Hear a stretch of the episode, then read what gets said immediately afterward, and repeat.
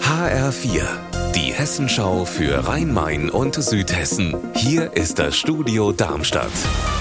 Mit Raphael Stübeck, guten Tag. Es ist wieder einmal passiert. Trickbetrüger haben gestern eine Seniorin aus Neu-Isenburg mit dem sogenannten Schockanruf reingelegt und von der 89-Jährigen unfassbar viel Geld erbeutet. Rund 250.000 Euro. HR-Reporterin Saskia Klingelschmidt. Eine Frau, die sich als Mitarbeiterin der Staatsanwaltschaft Offenbach ausgegeben hat, hat der Dame am Telefon gesagt, dass es einen tödlichen Unfall gegeben hat. Darin vermeintlich verwickelt der Neffe der alten Dame und eine Rentnerin, die der Neffe überfahren haben soll. Damit dieser jetzt nicht im Gefängnis bleiben muss, soll die 89-Jährige eine Kaution zahlen.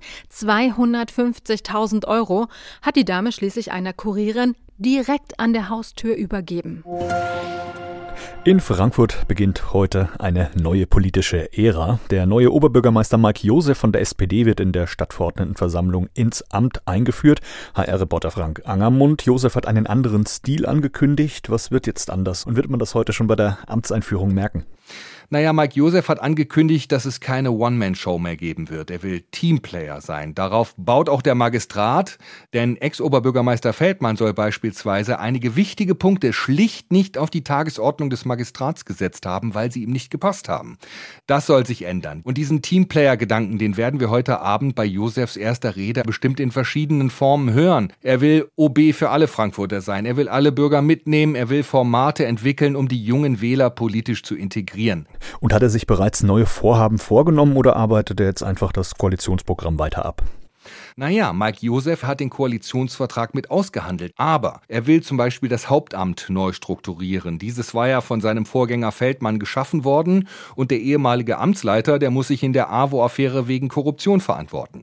Dann will Josef zunächst seinen Nachbarn Felix Schwenke besuchen, das ist der Offenbacher Oberbürgermeister. Da geht es auch um Zusammenarbeit, zum Beispiel beim Thema Energiewende, denn Energie soll ja für alle bezahlbar bleiben und diese Preise machen an Stadtgrenzen keinen Halt.